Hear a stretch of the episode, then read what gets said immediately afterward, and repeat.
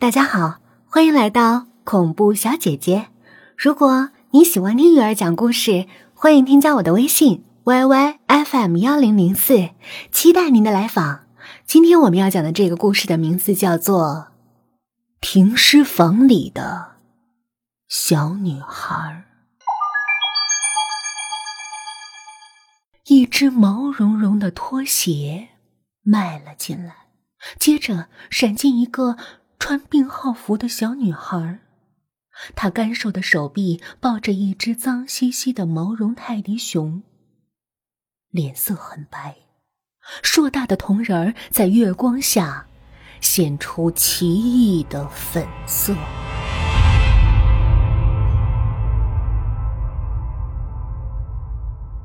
我住进医院的时候，已经快过年了，病房里空落落的。洛东说他会常来看我，不过我知道他在说谎。我们结婚五年了，很多事彼此心照不宣，似乎从他开始做地产公司开始，便不再记得我这个人了。我不喜欢这家医院，老旧的房子散发着年代久远的霉味儿。白天下了雪，直到夜里才停。月光折着雪光照进窗子，格外的寒冷。一个人睡不着，无聊的埋在被子里。除了洛东，不知道还可以想谁。无聊间，走廊里传来一阵细碎的脚步声，虽然轻微，但衬在静谧幽暗的空气里。显得十分清晰。我想，也许是其他病房起夜的人吧。可是脚步声却在我的病房门前停了下来，许久都没有离开。我起了疑，心里隐约隆起一团不安。只是当我刚要从床上坐起来的时候，病房的门。却吱呀的一声，打开了。一只毛茸茸的拖鞋迈了，接着闪进了一个穿病号服的小女孩，也就八九岁光景，淡黄的直发，干瘦的手臂抱着一只脏兮兮的毛绒泰迪熊，她的脸色很白。硕大的瞳仁在月光下显出奇异的粉色。能和你坐坐吗？小女孩的声音很轻，没等我说话，就在床边坐下来。总觉得她说话的样子在哪里见过，却又一时想不起来。你家大人呢？一个人上厕所，找不回去了。我向床里面蹭了蹭，心有种柔软的感觉。我住在对面大病房的十三床，你能陪我说说话吗？医院里的单间病房很少，有钱也不见得排得上。洛东是托人才把我安排进来的，只是住进来才发现，这是医院。一个人睡，冷清的让人害怕。我从床头柜里翻出个梨子递给小女孩，但他却摆摆手说：“刚见面，请人吃梨不吉利的。”我还没见过这么小大人的女孩，笑着说：“你才多大呀，就讲究这些？”他却亲昵的拉住我的手说：“和谁都可以不讲究。”和你就不行。说完，小女孩跳下床跑走了，像进来时一样，一闪就从门缝里溜了出去。砰的关门声让房间变得更加寂静，只有落在地上的月光折起白蒙蒙的光雾。就在这时，房门外冷不丁的响起一阵笑声。又尖又细，尾音却拖着奇怪的哭腔，我吓得汗毛竖起一片。我抱着被子，胆怯的问：“谁？谁在外面？”可是等了很久，也没有回答。我轻手轻脚的走下床，悄悄的拉开了房门。但是空荡荡的走廊里，平静的像什么都没发生一样。刚才的小女孩已经没了影子。我下意识的向对面的大病房里望了望，却突然惊恐的关上了房门。一股冰冷的寒气从脚底直漫上脊梁。那间大病房的门正开着，刚好可以看见十三号病床。只是床上的单子、被子都整齐的叠着，床角插着病历卡，一个大大的字让我愣在了那里：空。十三号床还没有人住。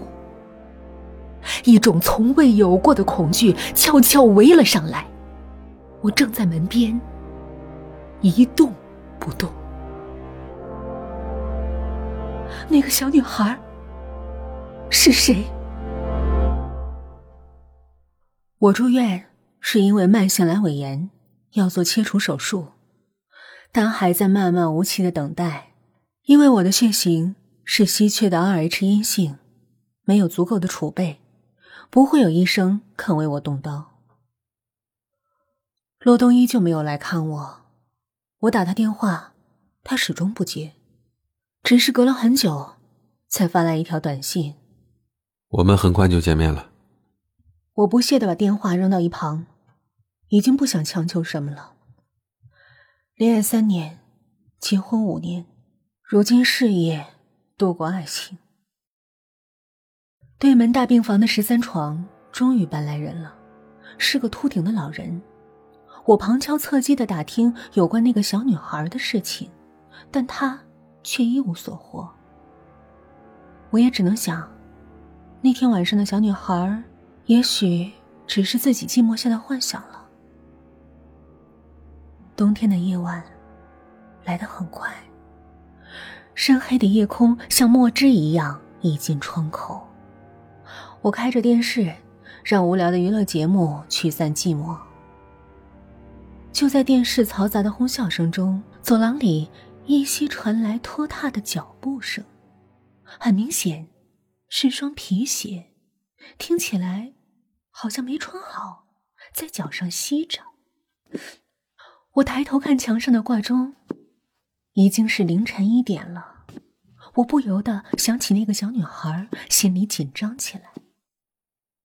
脚步声又在病房门前停了下来，只是这一次门很快就打开了。我忽然有种不安的感觉，蜷在被子里一动不动，只留下一道缝隙，偷偷向外张望。可是，从门后伸出来的，却是一只瘦小的脚。上面套着黑色的大皮鞋。是谁？你要做什么？我躲在被子里，颤声问着。门后传来一个小女孩咯咯的笑声，黑皮鞋落在地上，踢踢踏踏的跑进了走廊。我惊魂未定的长吁了一口气，但一件不可理解的事情让我又猛地从床上坐了起来。我相信自己没有看错，那只瘦小的脚上穿的皮鞋，竟然是洛东的。一时间，我也顾不得害怕，飞快的爬下床。当我跑到门外的时候，小女孩已经歪歪扭扭的走到病号楼的后门，拐进一条逼仄的小路，黄色的长发摇晃着，像只提线木偶。我小心的追过去。借着冷白的月光，隐约看见小路的深处有一幢黑褐色的小楼，一扇对开的大门刚刚关上，发出闷闷的响声。我不加思索的跑过去，但是当我迈进房间的第一步，我就后悔了。里面没有开灯，黑沉沉，只有一股异臭夹杂着福尔马林的味道扑在脸上。令人作呕，我急忙反身想撤出来，身后却突然传来“咔”的一声，房门锁了。我的腿有些抑制不住的颤抖，强忍住尖叫，在墙壁上摸索着电灯的开关。可当我按开开关的一刻，我歇斯底里的尖叫了起来。这里，竟然是医院的停尸间。银色的尸柜在惨白的灯光下渗出丝丝寒意。三具直挺挺的尸体躺在担架车上，从覆盖的白布下面散发出腐恶的尸臭。我拼命的拽着房门的把手，但停尸间的门却紧紧的锁着，根本无法打开。我无能为力的跌坐在地上，泪水失控的涌出了眼眶。我不知道那个小女孩究竟要做什么，更分不清她到底是人还是鬼。我惊恐的看着眼前阴森的房间，突然。我惊悚的从地上坐了起来，因为我看见中间那具尸体的脚上竟然穿着洛东的皮鞋。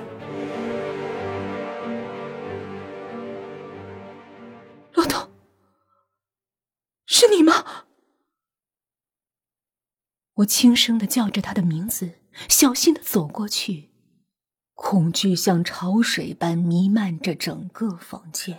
我猛地拽开中间的白布，躺在停尸车上的竟然是洛东，真的是洛东！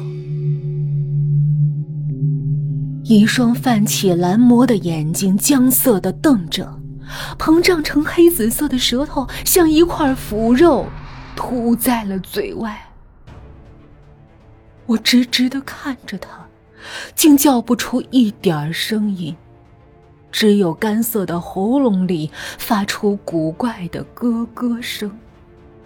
我的头突然传来剧烈的疼痛，一瞬间，眼前一片黑暗。